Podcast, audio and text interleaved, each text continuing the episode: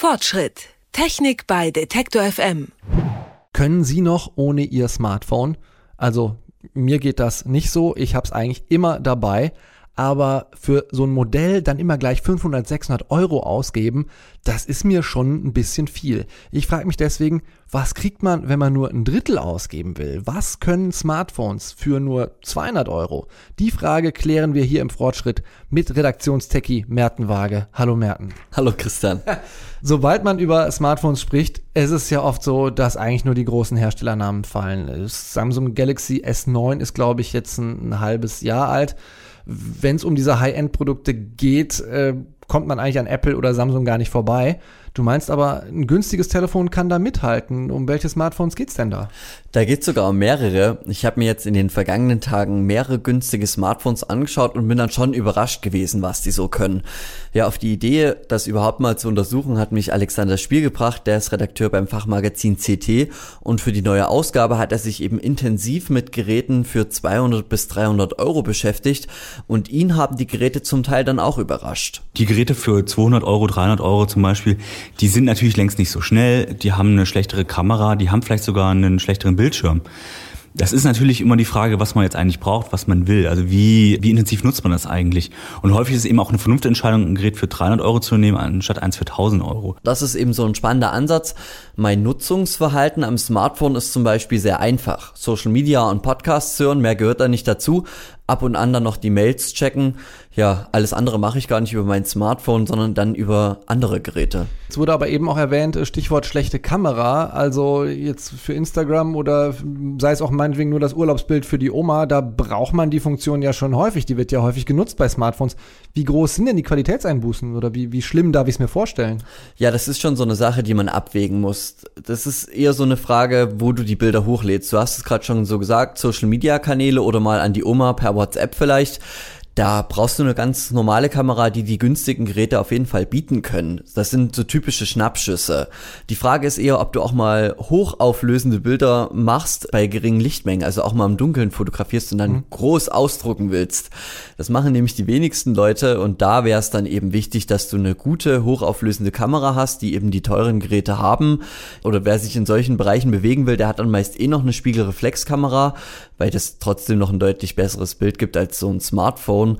Ähm, da muss man wirklich abwägen, ob so ein teures Gerät da wirklich unbedingt am besten geeignet ist, wenn man so hochauflösende Bilder machen will. Eine äh, Spiegelreflexkamera kann ich mir immer noch um den Hals hängen. Äh, bei einem Spiele-PC sieht es anders aus. Das nutze ich aber auch gerne mal auf dem Smartphone, ein bisschen äh, daddeln. Wie sieht's äh, da aus? Also funktionieren die auf günstigen Geräten auch? Ja, das kommt wieder drauf an, was du spielst. Wenn wir so von typischen Puzzle-Games sprechen oder so kleinen Active-Event-Spielen, die sind gar kein Thema, wenn du größere 3D-Titel spielen willst, die jetzt vielleicht sogar noch online gehen. Also da haben wir ja jetzt so die großen Sachen, die von der Konsole auf Smartphone kommen, an Shootern oder MMORPGs, wie man immer so gut sagt. Die kann man nicht spielen auf den günstigen. Da ist einfach der Prozessor nicht gut genug. Was wir wirklich von dem günstigen Gerät aus machen können, sind so ganz normale Office-Anwendungen bis hin dann zur Fotobearbeitung oder eben Social Media. Da können sie gut mithalten und das dann eben auch über einen sehr langen Zeitraum, wie mir Spiel erklärt hat. Man kann sich schon darauf verlassen, dass die zumindest so ab dem ab 200 Euro, dann bekommt man schon Geräte mit einem ordentlichen Bildschirm, man bekommt eins mit einer guten Kamera.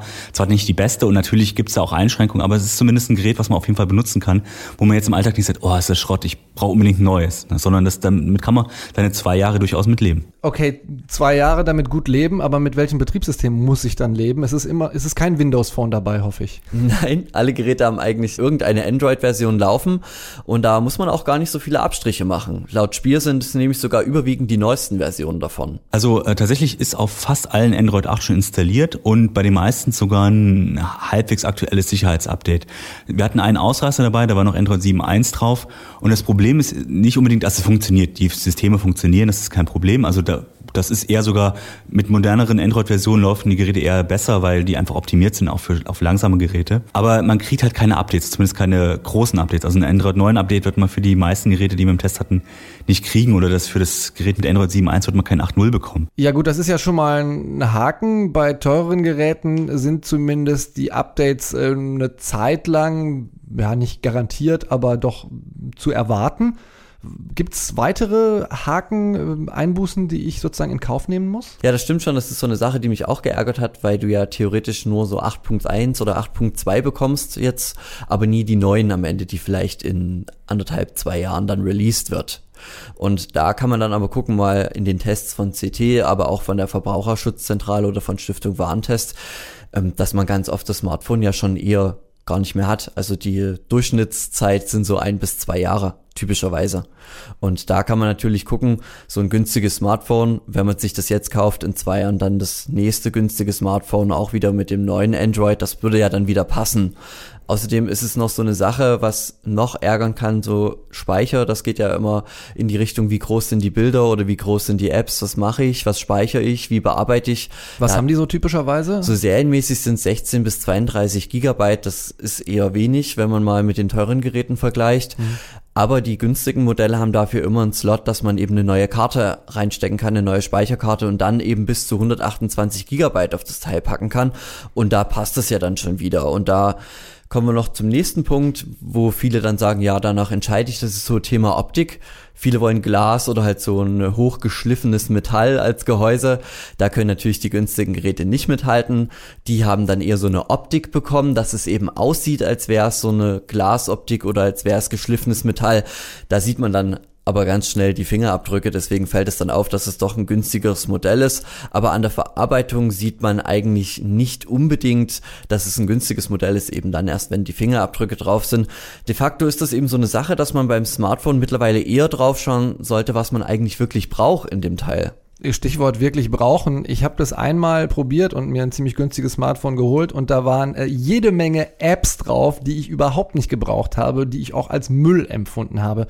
Sind äh, vielleicht deswegen Leute auch noch ein bisschen abgeschreckt? Da gab es ja auch noch von Herstellern eigene App-Stores, die dann konstruiert wurden, wo man dann noch auch mal schnell drauf reinfallen konnte? Das stimmt, das hat sich aber gebessert. Auch die günstigen Hersteller wollen, denke ich, jetzt gerne ihre Kunden behalten und haben dann schon festgestellt, dass sie die damit ziemlich verprellt haben mit der Masche und eben jetzt die Kunden binden wollen mit praktischen Apps. Da sind natürlich noch ein paar drauf.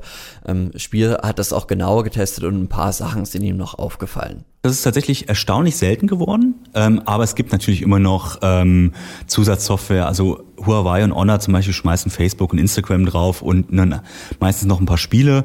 Ähm, Alcatel hat einen eigenen App Store. Also da kommen schon so ein paar Sachen dazu, aber A, gibt es Gerätehersteller, die das eben nicht machen. Nokia, Motorola zum Beispiel äh, sind da gute Beispiele. Aber ähm, es ist weniger geworden und es ist vor allem weniger aufdringlich geworden. Früher war das eben doch die Masse und die dann eben auch sehr viel Werbung eingeblendet haben.